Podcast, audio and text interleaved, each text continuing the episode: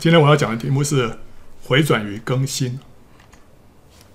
现在我们进到希伯来历的这个尼散月哈，尼散月，这个这个以色列人他们的十二个月份啊，每个月有每个月的名字啊。那这个他们的名历啊，名历是从提斯利月开始，是他们的正月啊，所以他们的希伯来的新年呢是在提斯利月的。一号啊，就是吹角节，那相当于在阳历的话，那时候大概是九月份啊。那我们现在是尼散月啊，这个三四月先四月四月这边啊，所以希伯来民历他们是以提斯利月为一年之首，因为就地中海型的气候而言啊，秋天是一年农事的起头，预备要耕耘播种，所以提斯利月啊，那是九月，就是我们阳历九月，那个时候是他们要开始。耕耘播种的时候，所以这个时候是他们的一年之首啊。那这个又相传提斯利月一日呢，就是亚当被造的日子啊。所以这个月呢，就代表什么？旧造的开始。但是当以色列人啊，他们要出埃及的时候，神就晓諭摩西亚伦说：“你们要以本月，本月就是尼散月。之前的时候是叫亚比月啊。这个尼散月是后来他们被掳之后啊，这个他们叫为这个尼散月啊。”那以这个月为正月，是一年之首啊，所以现在就改了啊。他们有个圣历啊，这个圣历是以尼散月为起头的啊。然后他说：“这个你们要这个本月初十日啊，呃，个人要按着父家取羊羔一家一只。所以尼散月正月初呃十的时候要取羊羔，十四日的时候就是他们的逾越节啊。然后之后一个礼拜是除孝节啊，这是尼散月所发生的事情。”这个尼散月呢，就是是以色列人他们蒙救赎出埃及的月份，是胜利的正月，这就预表我们重生得救的起点，也是代表我们新造的开始。所以尼散月是代表新造的开始，提斯利月呢是代表旧造的开始。那本来他们是以提斯利月为正月，现在神叫他们改成以尼散月为正月啊，好。这个提斯利月就是相当于是我们这个肉身的生日，尼散月呢是相当于我们灵性的生日，所以我们每个人信主之后，我们有两个生日，第一个是我们啊肉身的生日，第二个是我们重生得救的那个日子啊。好，那但是神现在要以色列人他们改改他们的历法，意思就是神要我们纪念灵性的事物超过肉身的事物啊。那这个尼散月，既然接下来是尼散月。那这个给我们什么样的启示？这是一个属灵的起头，这让我们思想到有三点。第一点就是，当我们得救的时候，神就给我们一个全新的开始。第二点就是，现在即使现在我们已经得救很久了，或者好一段时间了，现在神也一再是给我们新的机会，重新站起来。第三个，神是要更新我们，除去我们身上的陈旧。好，这所以从这个尼散月啊。我们可以思想到这三点。首先，我们想说，当我们得救的时候，神就赐给我们一个全新的开始。哥林多后书五章十七节说：“若有人在基督里，他就是新造的人，旧事已过，都变成新的了。”所以，有人在基督里呢，就是我们得救了，我们就被放在基督里面。这时候，我们就成为一个新造啊，旧事都过了。神说：“旧事已过，都变成新的了。”所以，我们。重生得救的时候，神就除去我们刚硬的实心，赐给我们新心，还有心灵，跟我们立什么立新约，使我们成为什么成为新人，然后走上一条新路啊，就是又新又活的路，然后展开全新的人生。以前也许我们不太容易流泪，可是得救之后，我们就特别容易流泪。一听见诗歌，听见神的话，我们就很容易受感动啊。因为神赐给我们一颗什么新心，使我们能够爱神。以前是刚硬的，现在是一个肉心，是一个柔软的，所以很容易流泪。那神也赐给我们一个什么心灵，使我们对神还有对神圣的事物呢有感应啊，可以体会圣灵的感动跟引导。那圣灵也住在我们的灵里面，所以神赐给我们心灵。接着神也使使我们成为一个新人，我们的兴趣跟口味啊。都改变了，我们不再对世界上的事物感到兴趣，却对神和神的话感到兴趣。我们喜欢诗歌超过世俗的歌曲，我们喜欢跟基督徒在一起，因为灵里面感到相通，因为我们成了一个新人啊。那重生得救之前，我们是走自己的路，我们跌跌撞撞，迷失在世界里面。得救之后呢，像以色列人出埃及，神就领我们走上一条新路，这条新路就是异路啊。这条路呢，我们向来没有走过，可是却有云柱火柱引导我们，而且与我们同行。这条路呢的路径都滴满了脂油。什么叫滴满了脂油呢？就是有圣灵的膏抹跟祝福啊。我们人生从此就有了意义啊。我们信主之后，我们过去的罪恶、失败跟羞辱都被涂抹，我们就成为一张白纸，可以重新开始，而且有神的同在，引导我们写下新的篇章。所以弥迦书七章十八到十九节说啊，神啊，有何神向你赦免罪孽？饶恕你产业之余民的罪过，不永远怀怒，喜爱施恩，必再怜悯我们，将我们的罪孽踏在脚下，又将我们的一切罪投于深海。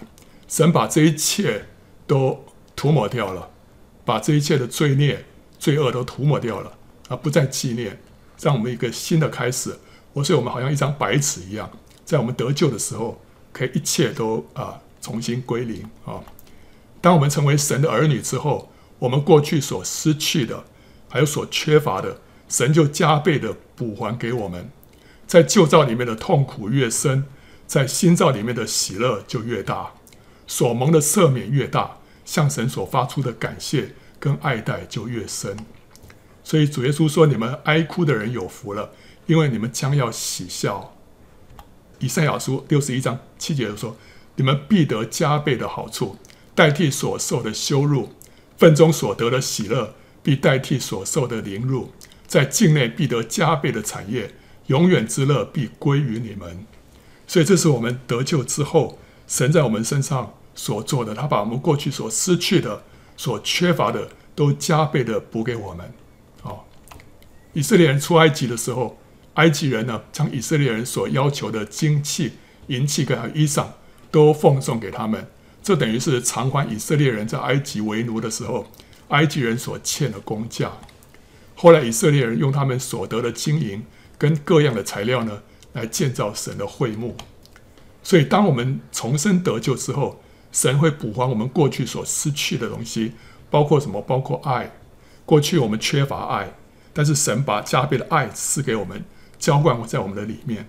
我们过去失去、缺乏亲情。但是神从另外一方面，现在把亲情加给我们，也许我们会生赐给我们属灵的父亲、属灵的母亲，或者他让我们的亲子关系，过去那个疏离的亲子关系被恢复了。哦，那所以他把亲情也补还给我们，他使我们的人际关系重建，他把我们过去所缺乏的喜乐满足，哦，甚至于我们缺乏的智慧，神都加给我们。啊，有一个。有一个传道人，他以前信主之前是是口吃的，后来神让他讲话非常的流畅，甚至于成为神神的管道，啊，神话语的出口，啊，那有的人本来是学习非常缓慢的，信主之后，神赐给他智慧聪明，让他突然一夜之间开窍了，啊，好，那神呢也把我们过去所失去的健康、财物呢补给我们，因为过去好像我们身上有个咒诅，哦，好像这个钱。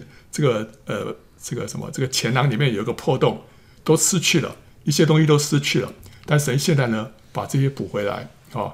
那我们就借着这些祝福呢，啊，怎么样来祝福神的子民，使神的身体就是教会被建造起来，就像以色列人他们把他们所得的金银跟各样材料来建造神的会幕一样。今天神祝福了我们，我们就祝福了什么？神的教会，因为我们先被爱，我们就能够去爱人。我们先蒙医治，我们就能够医治人。神将我们过去的失败和伤害转为祝福，借着这些经历，神使我们可以去体恤，还有帮助有同样遭遇的人。所以在神这个陶匠的手中呢，他将一个被做坏的器皿改造成为一个荣耀的器皿。他是我们的弱点变成我们的强点，就好像是利未支派啊，他们的天然弱点是残暴。杀人不眨眼，但是被神得着之后，神就使用他们的这样这个天性啊，啊铁面无私的去击杀恶人，并且在圣所里面宰杀祭牲来服侍神，所以神可以把我们身上的这个天然的弱点啊，在他的国度里面被他来使用，那就成为我们的强点啊。一个罪人当中的罪魁啊，本来是世界上最没有价值的人，对不对？可是当他信主之后，他却比任何人都更能够彰显神的大能跟慈爱怜悯，因为他让人看见了、神的恩典竟然临到一个最不配的人身上，而且呢，神居然可以改变他，使他脱胎换骨，成为一个新人。那神的荣耀就这样彰显出来了。所以好像看起来是最糟糕的人，可是彰显神的荣耀却彰显得最完全啊！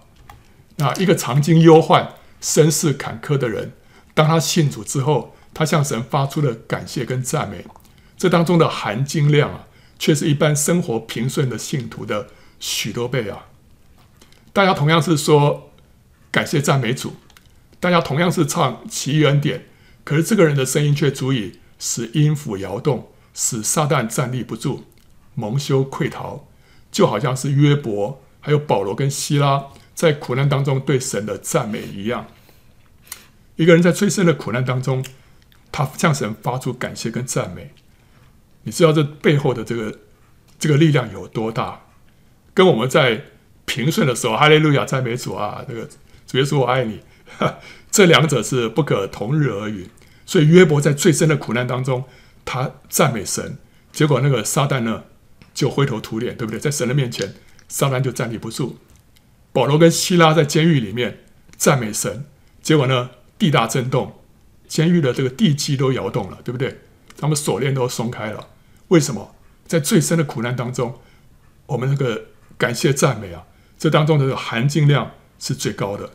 所以，一个常经忧患、身世坎坷的人，他信主之后，他的口一张开，向神发出感谢跟赞美，这个力量跟其他人是无法比拟的啊。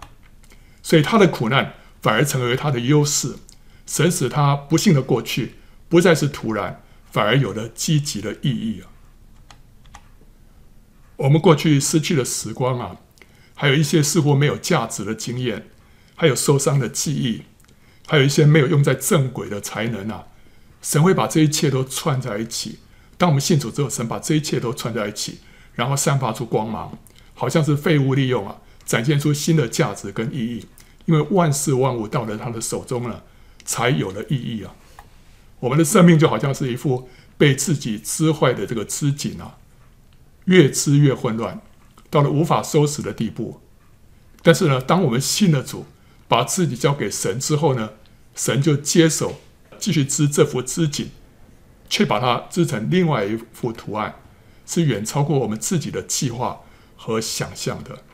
所以神常常在收我们的烂摊子，但是我们也要。欢喜的把自己的烂摊子交给神，让神来接手。神一接手，他就化腐朽为神奇，让我们这个已经好像走不下去的人生重新散发光彩哦。而且呢，从织锦的这一面看，好像是杂乱无章的针线，翻过来呢，却是一幅精美的图案。因为有神在做主跟掌权，所以有的时候我们遇到一些事情，我们无法理解这为什么会发生。啊，为什么神让我遭遇到这样的事情？可是呢，当你把这个自己翻过来一看，哇，原来神有他的美意啊！借着这些事情，对我们来说好像是没有意义、没有价值的，啊，好像是吃亏，好像是受苦。但是翻过来一看，它却是成就另外一幅美丽的图案，啊，因为有神在做主掌权。OK，所以当我们得救的时候呢，神让我们一切啊都有了新的意义。都有一个全新的开始啊！好，那第二个就是关于这个呃尼散月啊，我们刚才讲到说，神让我们信主的时候，一个全新的开始。那不仅这样，当我们信主很多年之后，神也一再的给我们新的开始，给我们新的机会重新站起来。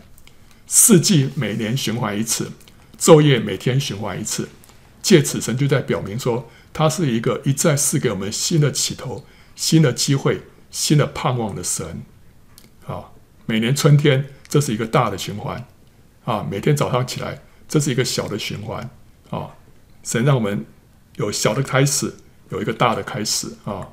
当春天不断再来，太阳不断从东方升起，神就表明他向我们的慈爱也永远不断绝。啊，所以耶利米哀歌三章二十二到二十三节说：“我们不自消灭，是出于耶和华诸般的慈爱，是因他的怜悯不自断绝。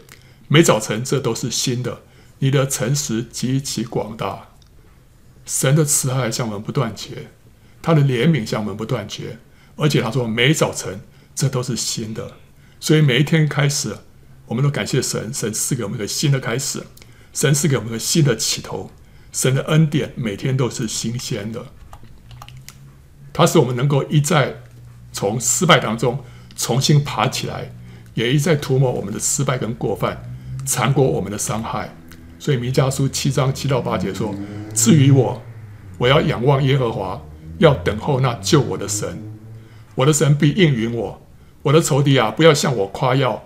我虽跌倒，却要起来；我虽坐在黑暗里，耶和华却做我的光。所以，我们虽然跌倒，神还是要把我们扶起来。虽然坐在黑暗里，神做我们的光。箴言二十四章十六节说：一人虽七次跌倒，人必兴起；恶人却被祸患倾倒。所以，即使七次跌倒，我们还是要起来，还是要起来。神一再给我们新的机会。一再给我们一个新的起头。在一百年前啊，啊，一九一九年的元旦，呃，美国加州大学跟乔治亚理工学院呢、啊，在这一年一度的这个玫瑰杯全球大学的这个足球赛当中争夺冠军啊，这个叫做 Rose Bowl 啊。那在上半场快结束之前呢，加州大学有一位球员啊，名叫呃洛伊里戈啊。他拦截到乔治亚的失误球，但是他不知道怎么了，他却慌乱的向着错误的方向猛冲六十五码，结果导致对方得分。六十五码，那个那个整个那个足球赛的这个这个场地全长是多少？全长是一百码啊！结果他呢，他往错误的方向冲了六十五码，意思就是说三分之二的这个这个长这个这个长度，哦，这个。因为他们要把那个那个球啊，这个踢进那个对方的球门嘛，所以每一次都推进推进一段距离，每次推进一段距离，结果他这个跑错方向，猛冲六十五码，这是这是致命性的错误啊！就对方就得分了，就中场休息啊，球员就呃离场，鱼贯的进入休息室，全体球员默然的坐在板凳上面，洛伊呢就用毛巾蒙着头。像个小孩子般的痛哭，教练普莱斯就一语不发。啊，毫无疑问，他正在考虑如何决定洛伊的去留。那每个人只沉默无声地坐在那里。不久，计时员就宣布，距离下半场比赛还有三分钟。普莱斯教练就注视了球队，简单地说：“小子们，上半场的原班人马进入下半场比赛。”所有球员都起身准备进场，唯有洛伊仍然坐着不动。教练又催他一次，他还是不动。于是这个教练就走到洛伊身边说：“洛伊，你没听懂吗？上半场的原班人马要继续出赛。”洛伊就抬头看，眼睛里面还带着泪水。他说：“教练，我办不到，我毁了整个球队，我让学校丢脸，我也毁了自己。”我无法再回到球场面对观众。普莱斯教练就伸出双手放在他的肩膀上面说：“站起来，走向前去。比赛才进行一半，还有下半场。”洛伊才骤然醒悟过来，他就重新回到球赛的现场。凡是观看过那一场这个驰名比赛，是非常经典的一场比赛的每一个人都难忘那一幕。洛伊呢，好像是一个拼命三郎般的奔驰于球场，连连得分，为加州大学赢得玫瑰杯的冠军赛。所以这是一个真实的故事啊，一百年前啊。所以有些时候啊，我们也会接到球啊，像那个洛伊一样，可是却跑错了方向。我们跌倒失误过啊，也比方破产、离婚、孩子背逆，甚至于。自己入监坐牢，以至于我们如此羞愧，而不愿意再试啊。然而神却说：“起来，回到起点，回到起点。神重新给我们一个新的开始啊。”所以箴言二十八章十三节啊，这段话我们可以另外一个翻译说：“那承认并离弃过错的人，将获得另一次机会。”啊，Living Bible 这样翻的：“The one who confesses and forsakes his mistakes get another chance。”啊，他会得到另一个机会啊。好，好，第三，神要更新我们。除去我们身上的成就，神一再给我们新的开始，就是要更新我们，除去我们身上的成就。我们对神的认识、对神的经历、行走的道路，都需要常常被神来更新，不能停留在过去，也不能沿袭一贯的做法，那就会落入老旧，失去生命的新鲜活力。所以以弗所书五章二十六到二十七节说啊。要用水借着道把教会洗净，成为圣洁，可以献给自己，做个荣耀的教会，毫无玷污、皱纹等类的病，乃是圣洁没有瑕疵的。神要洁净他的教会，让这个教会怎么样？没有皱纹啊，皱纹就是老旧的病啊，玷污是就是被罪玷污了，但是有一些问题不是犯罪，而是老旧。你在。年复一日做同样的事，你的观念没有没有改变，你对神的认识没有进展，这就会产生什么？会产生皱纹，皱纹就是老旧啊，就是老旧。呃、这个，以前啊，有一个小弟兄跑到我们教会啊，跑来听我们讲道。那他自己的爸爸呢，是另外一个教会里面的长老。那我说你，你爸爸是长老，你怎么跑到我们这边教会聚会呢？他说，因为他爸讲的道啊，都是怎么样过去的亮光。他没有新的启示，就是老师在讲过去那个亮光，所以听了会觉得非常的什么，非常陈旧，让他听不下去。所以，我们有的时候我们的观念呢、啊，是一些正确的观念，但是没有被更新，好，那没有被更新，就会让人感觉到老旧。你对神的经历没有更新，讲的见证还是几十年前那个见证，说来说去还是那几个见证，好像没有新的见证一样。这就是老旧，我们需要有新的经历，要有这个什么新的认识啊、这个才让我们得到更新。这个人体的细胞啊，它不是永远在那个地方，它一直在更新的。这个更新周期最短的是肠壁的这个细胞啊，每两到三天就会更新一次啊、胃壁的细胞呢是七天更新一次。这我们的味蕾，舌头味蕾呢是十到十四天就会替换掉啊。白血球细胞呢是十三到二十天，肺表面的细胞呢是两到三周，皮肤表皮细胞啊二十八天就要更换一次，红血球细胞是四个月，肝脏细胞是五个月，指甲呢是六到十个月，头发是三到六年，骨头的细胞它也会更新啊，七到十年就要更换一次，心脏的细胞呢二十年更换一次。眼睛呢是终身啊，除了角膜啊、眼角膜之外，其他都是一辈子不会更新的。好，那大脑的细胞也是一样，除了什么什么海马区之外，其他是终身不会不会更换的。好，好，所以意思是什么？差不多一年左右，我们身体的百分之九十八的细胞啊都会被更新一次。所以我们的身体其实你。一年之后，你所看到的已经是不是去年的那那些细胞了，已经都都改掉了啊，都已经更换掉了。所以身体是一再在更新的。我们物质的身体需要新陈代谢，不断的以新的细胞来取代老旧的细胞，才会有生机。我们属灵的生命更需要不断的更新，不断有新的看见、新的领受、新的经历，才会有活力啊。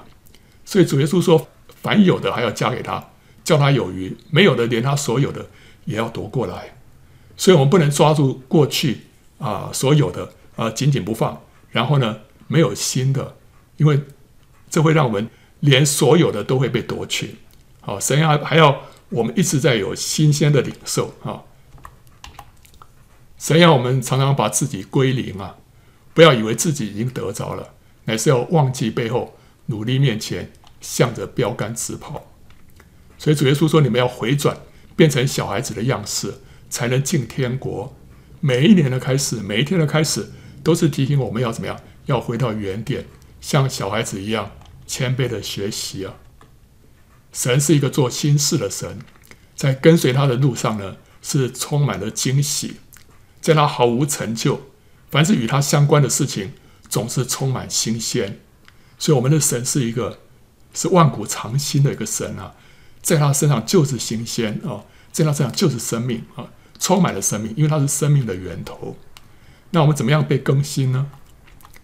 第一个就是要转向神啊，这是最最主要的秘诀。转向神，我们这人就被更新。神自己是亘古长新的神，他虽然比时间更古老，却比一切更加的新鲜。他就是生命的源头，在那里面没有丝毫的老旧啊。我们一接触到这生命的源头，就会活过来，就会被更新。像摩西与神面对面。他的面皮就发光。任何人若遇见神、接触到神，就不可能再一样，不可能再停滞、迟钝、老旧，而且别人也看得出来，这个人是遇见过神的人。约翰福音说了，生命在基督里面啊，他就是道路、真理、生命。所以主耶稣说：“我来了是要叫羊得生命，并且得的更丰盛。”遇见耶稣，我们就接触到生命。而且这个不仅是得救这个生命，而且是什么？是一个更丰盛的生命。什么叫更丰盛的生命？就是一个得胜的生命，是一个不断的更新、得胜的一个生命。路加福音二十章啊，三十七到三十八节啊，主耶稣讲到死人复活，他说啊，至于死人复活，摩西在荆棘篇上称主是亚伯拉罕的神、以撒的神、雅各的神，就只是明白了，神原不是死人的神，乃是活人的神。为什么呢？因为在他那里，人都是活的，所以这段经文也是告诉我们说，在神那边，人都是活的。为什么？因为他是生命的源头，一碰到神，都是活的啊！所以，我们接触到神，我们的灵就活过来了，我们的生命就被更新，不再死沉。血漏的妇人一摸到耶稣，他的灾病就好了，因为生命进到他里面来了，他就不再是老旧了。他马上就被更新了。耶稣一摸长大麻风的，大麻风就立刻被洁净，因为生命进到他里面去了。血肉跟大麻风都是不洁的，是会污染人的，但耶稣却不被污染。为什么？因为他是生命的源头，任何不洁或者死亡一碰到他就被生命来征服啊！所以，我们身上的老旧啊，一碰到耶稣啊，马上被更新。我们需要来碰到耶稣。坟墓里的拉撒路，他一听到耶稣的声音就活过来了。我们需要听到主的声音啊！所以主耶稣说啊：“我实实在在的告诉你们，时候将到，现在就是了。死人要听见神儿子的声音，听见的人就要活了。”所以，我们一听到神儿子的声音啊，听到主对我们说话，我们怎么样？我们就不再是死的，我们就要活过来啊！要摸到耶稣，要听到耶稣。就就是要怎么样？什么什么叫做摸到耶稣、听到耶稣？就是要带着祷告的心来到主的面前，或者安静，或者祷告，或者读经，或者唱诗，或者敬拜。总而言之，就是把注意力放在主的身上。这个就是转向神，转向神，让我们摸到主啊，让我们听到主。所以哥林多后书三章十六节说：“他们的心几时归向主，帕子就几时除去了。”我们的心一转向主，我们里面的遮蔽就除去了，我们里面的老旧就除去了。而且雅各书四章八节也说：“你们亲近神，神就必亲近你们。”所以，我们务必要转向神，好，神就转向我们。当我们摸到主、听到主，我们对主的认识就会被更新，向主就有新的经历，我们身上的陈旧就被除去，满了新鲜的亮光和启示啊。这就是我们被拯救，脱离什么？脱离宗教的可怜光景啊！什么是宗教啊？宗教就是光有死的字句，却没有活的圣灵；光有规条和律法，却没有与神活泼亲密的关系；光有正确的神学理论，却没有圣灵的大能。这就是宗教啊！当我们感到陈旧枯干的时候，往往就是因为我们落在宗教里面。在当中呢行礼如仪，却没有感受到圣灵新鲜的高抹。很多人拒绝福音，其实并不是拒绝神，而是拒绝宗教，拒绝没有生命的信仰。但真正的福音呢，却不是宗教，乃是生命啊！所以，除非我们遇到神，触摸到神，否则我们所信的就是宗教。主耶稣说：“你们查考圣经啊，因你们以为内中有永生，给我做见证的就是这经。然而你们不肯到我这里来得生命啊！”所以得生命的关键就是什么？就是转向主，到主这里来，来经历主的同在啊！每一次转向主，我们就被更新，就重新站起来，获得一个新的开始啊！获得一个新的开始。所以，我们一转向神，就好像日头重新升起一样，就好像春天来到一样。每一次转向神，都是一个新的开始啊！第二个，我们怎么样得更新？就是借由神的话。呃，以弗所书五章二十六到二十七节，刚刚说了，要用水借着道把教会洗净，成为圣洁，可以献给自己，做个荣耀的教会，毫无玷污、皱纹等类的病，乃是圣洁、没有瑕疵的。怎么样除去皱纹呢？怎么样让我们更新呢、啊？没有老旧啊，是用水借着道，道就是神的话。这个话是什么？是 Rhema。这个所以原文的意思就是说，借着。话就是瑞玛，这个话中之水的洗涤啊，教会的这个成就啊，这个皱纹啊，就会被洗去啊。神及时的话就是瑞玛啊，他个别对我说的话是白纸黑字跳出来啊，让我里面扎心的那个话，会使人的灵性苏醒，与神产生活泼的关系，就除掉人身上的陈旧之气啊。所以我们需要神的话啊，不仅是。Logos 更是 Rama 神一对我们说话，一对我们吹气，我们就活过来了，我们就不再老旧。神的话也会改变我们的思想，使我们脱离属世的观念，对神跟他的旨意就有崭新的认识。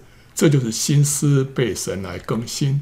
所以罗马书十二章二节说：“不要效法这个世界，只要心意更新而变化。”所以我们的心意需要被更新啊，变化，叫我们查验何为神的善良、纯全。可喜悦的旨意啊！另外一个翻译可以这样讲，就是说，不要被这个世界同化，不要被 conform 啊，乃是要借着心思的更新而蜕变，要被 transform 啊，使你们能够查验何为神的旨意啊！这个旨意是美好的，是可以接受的，是完美的啊！我们需要自己的心思意念被改变之后，我们才能够明白，哇哦！原来神的旨意是这样，比方说我们碰到一件困难，我们从天然的眼光来看，我们会抱怨，我们会难过，我们会下沉。但是我们心思被神更新之后，我们会从神的眼光来看这件事情。我发现说，哦，原来神让我遭遇这事情，是让我能够谦卑下来，让我不再自高自大。哦，我就发现这当中有神的美意在。这个旨意是美好的，是可以接受的，是完美的。那我为什么能够明白神的旨意呢？就是因为我们的心思已经被更新了，已经被 transform 了，不再是被这个世界同化了啊。所以我们的心思意念需要借着神的话来更新。第三个，神的灵，神的灵会使我们得更新啊。提多书三章五节说。他便救了我们，并不是因我们自己所行的义，乃是照他的怜悯，借着重生的喜和圣灵的更新。重生的喜只有一次，可是呢，圣灵的更新却是不断。所以呢，这样子我们就一再蒙拯救，从肉体的辖制当中得释放啊！神救了我们，借着重生的喜和圣灵的更新，圣灵的更新就一再一再的在我们身上。做这个释放、拯救的工作，使我们从肉体的辖制当中啊得拯救。圣灵的更新，就是他开启光照我们，使我们进入真理。圣经上的话呢，就不再是理论，而是成为实际啊。理论成为实际之后，这一切就让我们得到更新，我们就被开启、被光照了。神的话从 logos 变成 RMA，其实就是圣灵的工作。好，所以我们刚刚讲到说，神的话让我们得更新，那这个话是 RMA，其实就是圣灵让 logos 变成 RMA 的。那我们说我们要转向神，我们就得更新。那人转向神，触摸到神，以至于被更新，其实呢也是圣灵的工作啊，也是圣灵的工作。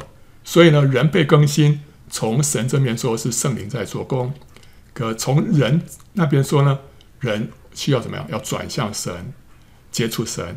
从媒介上面来说呢，就是借着神及时的话，所以圣灵还有神的话，还有呢转向神，这三者呢是一同使人的灵性复苏，得到更新，就除去老旧。所以我们我们的责任是什么？转向神，神就会让圣灵做工，然后把神的话赐给我们，我们就被更新了。更新的结果是什么？以利亚。那时候，他灵里面下沉，就后来神让他在这个神的山啊，何烈山，就听见神微小的声音。他一听到神的声音之后，他就得到鼓励，他知道自己并不孤单。神还为自己存留了七千个人，是未曾向巴力屈膝，没有向巴力亲嘴的人。那他也得到新的使命，有了往前的亮光。神就吩咐他去膏抹三个人啊。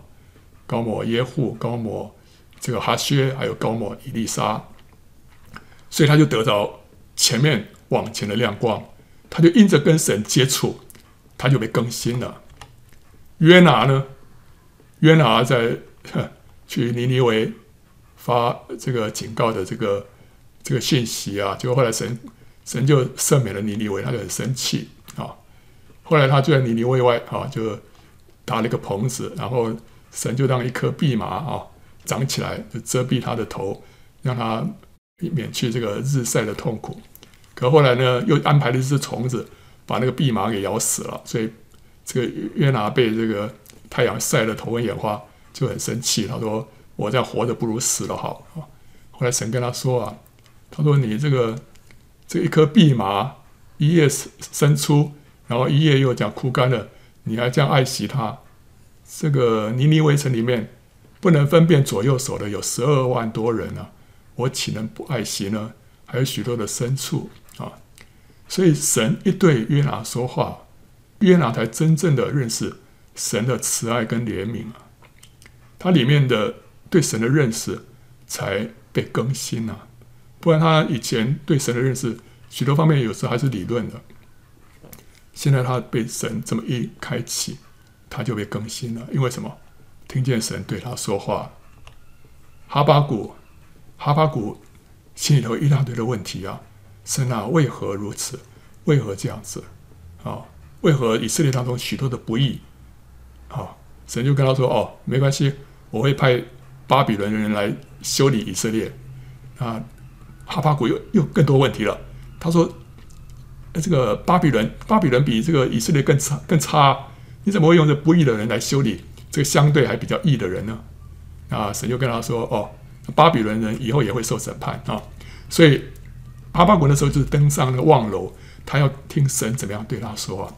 结果后来神就回答他的问题啊，知道说审判将要来到，可是义人却要因信得生啊。所以呢，哈巴谷他里面就就通了，他的心呢，他就能够在苦难当中呢，因耶和华欢心。因救他的神喜乐，为什么？他里面里面被神更新，他对神的旨意有了新的认识，因为他听见神的声音。以赛亚他看见神坐在高高的宝座上，他才认识神的圣洁跟自己的污秽啊！他也从神领受了传道的使命，对不对？人需要跟神接触到之后，你才有对神的。经历对神的认识，你才会有信息可以去传讲啊！所以他需要认识神的圣洁，他需要看见自己的污秽。约伯也是听见神说话，才真认识神的伟大和自己的渺小。不然里面本来问题一大堆，可神一说话，所以约伯说：“以前我风闻有你，现在亲眼见你。”所以他在尘土跟芦苇当中懊悔啊。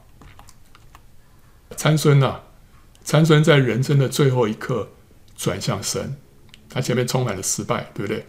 啊、充满失败，可是到最后一刻，他向着神的慈爱，他的信心还在，所以他最后一刻他转向神，神就给他再一次的机会，得回他超自然的力量，以至于他死的时候所杀的敌人，比他活的时候所杀的更多。为什么可以这样子？就是因为他转向神，他一转向神，神就再给他一个机会啊！所以我们需要转向神啊！我们需要转向神啊！一转向神，神就给我们机会啊！神就更新我们了！保罗在大马色的路上遇见主啊，才知道自己的瞎眼，认识荣耀的主，然后走上一条全新的道路，就是要遇见主。没有遇见主，我们在瞎眼当中服侍神，结果都是在逼迫神。但是当保罗一遇见主，他整个人就醒悟过来了。彼得呢，在异象当中看见一块大布从天降下来，并且听见神的声音，这就打破他根深蒂固的观念，进入神新的旨意当中。所以，我们对神的旨意啊，对神的认识啊，要一再的被更新啊。像彼得，他如果没有看见这个异象的话，他还是觉得说，这个犹太人跟外邦人不能在一起啊，这个外邦人是不洁的动物啊。但是神跟他说啊，神所洁净的人不可以以为不洁啊，叫他起来宰了吃，所以他才能够接下来去传福音给哥尼流。结果呢，圣灵降临在哥尼流全家，让这外邦人啊领受五旬节的祝福啊。所以我们需要听见神。需要碰见神，我们就会进到神的心意里面。犹太教的人呢，没有神亲间的启示啊，以自己习以为常的观念跟方式来服侍神，结果就成为逼迫神的一般人。保罗就这样子，对不对？保扫罗啊，保罗信主之前就扫罗，他们以为是在服侍神，但是呢，却是在逼迫神。最后，我们看这个老底嘉教会啊。